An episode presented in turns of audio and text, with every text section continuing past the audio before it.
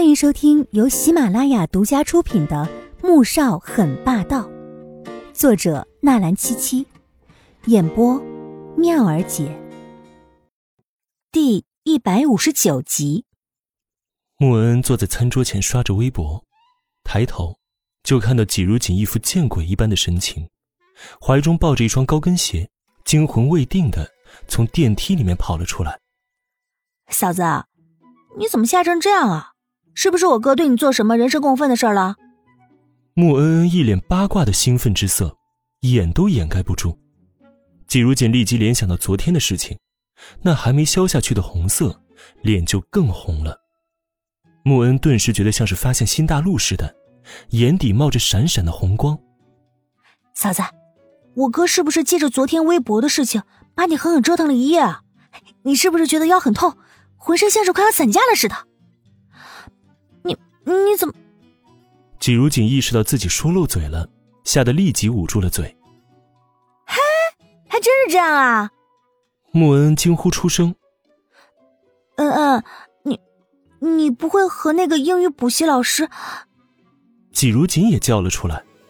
哎呀，大嫂，你说什么呢？我是看言情小说上面这么写的，我就很好奇，问问你呗。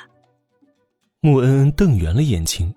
虽然他很想把简溪给睡了，但毕竟，女人强了男人那也算是犯罪啊，还是得双方自愿才好。吃过饭之后，季如锦其实是又困又累的，但又真怕穆萧寒会陪着他再睡一觉。经过昨晚的事情，他觉得某人绝不会单纯的睡觉，于是死扛着和穆恩一起坐在花园里面乘凉。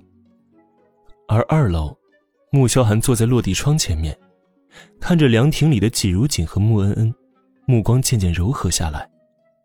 易林走了进来，看到这一幕，微微一愣：“先生，已经查清楚了，左英来了春城之后，直接去了郊区潘老的院子，在那里住了两日。就是那晚，他将季小姐送到车站的，之后直接去了苏家。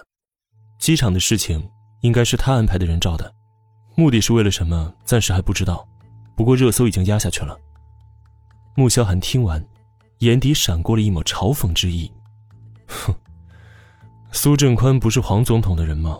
怎么又和左家有来往了？嗯，还有两年就要大选了，黄总统已经连任两届，这次势必要退下了。我想苏老师在寻求新的靠山吧。先生，今天晚上，易灵有些担心，明明只要挤如锦的一管血，就可以避免折磨。可是先生，却宁愿自己痛苦，也不愿抽取他的鲜血。穆萧寒抬起头，目光深沉。照以前那样安排吧。易灵还欲再说些什么，却见他瞥来一记警告的眼神，只得将话全都咽了回去。还有，以后不要叫她季小姐，要改口了。末了，男人在易灵转身出去之际，忽然说道。语气中，透着一种少有的缱绻柔情。易林脸上闪过了震惊的神情，随即却高兴起来。十年了，他还以为先生这辈子都要单身呢。现在这意思是已经确定下来了吗？啊啊，是。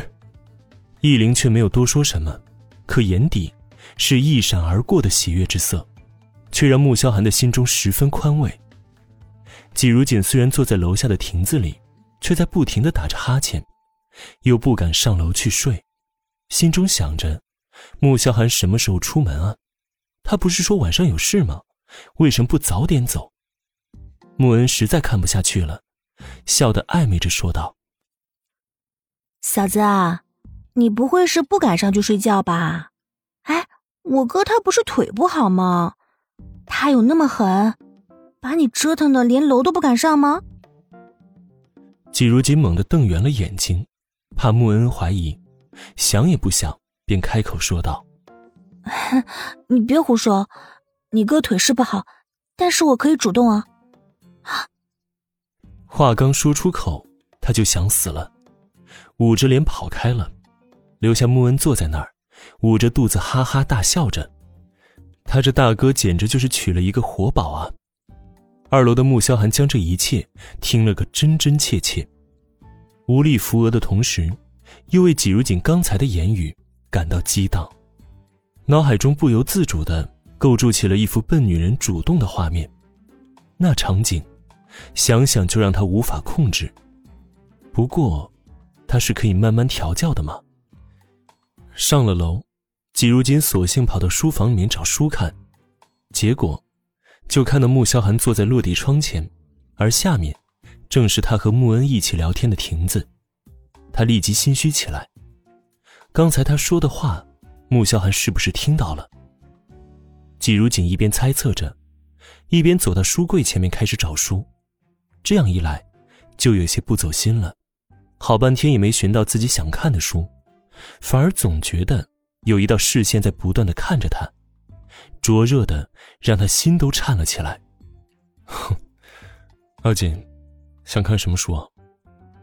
男人从轮椅上面起身，几个大步便来到他身边。磁性的声音在头顶响起，他只觉得自己的脚都开始发软起来。啊，我随便随便看什么书。季如锦低头看着，不敢看男人一眼。而如此近距离的靠着，让他紧张的大脑一片空白，话都说不利索了。